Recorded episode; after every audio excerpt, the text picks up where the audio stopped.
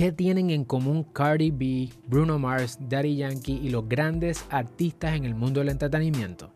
En este episodio vamos a hablar de dónde y cómo proteger tu nombre artístico. Vamos allá.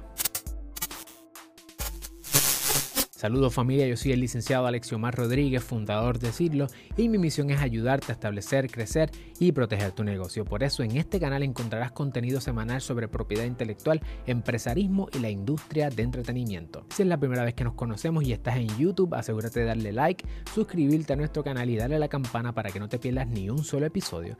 Y si nos estás escuchando en formato podcast, síguenos y ve a Apple Podcast, déjanos un review con 5 estrellas que lo vamos a leer en los próximos episodios. Cardi B, Bruno Mars, Daddy Yankee y los grandes artistas tienen en común que todos tienen sus nombres artísticos registrados como marcas.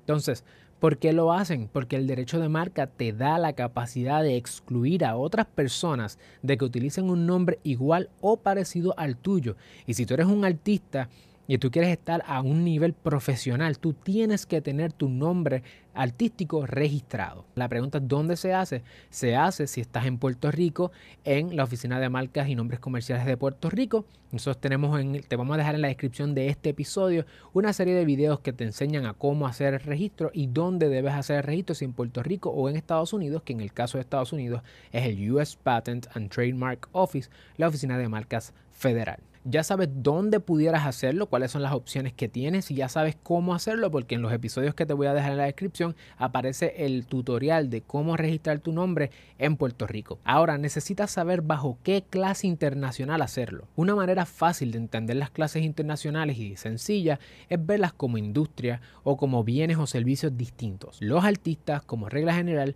registran su nombre artístico bajo la categoría o la clase internacional 041 para servicios de entretenimiento. Los performances que tú vas a cantar, que vas a salir aquí, que vas a salir allá, el acto de entretener a las personas ese, por lo general, es la categoría que utilizan los artistas para, por ejemplo, Cardi B hacer su servicio de entretener a las personas bajo ese nombre, Daddy Yankee, igual que Bruno Mars. Pero además del servicio de entretener, hay dos categorías que también utilizan. Número uno, la clase internacional 009 para la producción de audios, de master, de records, de sencillos, de música. Si tú estás produciendo música, tú estás sacando un producto y ese producto es una grabación. Y si tú quieres que ese producto o servicio esté asociado con tu nombre artístico, debes también tener una solicitud de registro de marcas bajo la clase 009 para los discos, los sencillos, los temas que tú estás sacando. Y además, estos tres artistas también tienen registros de marca bajo la clase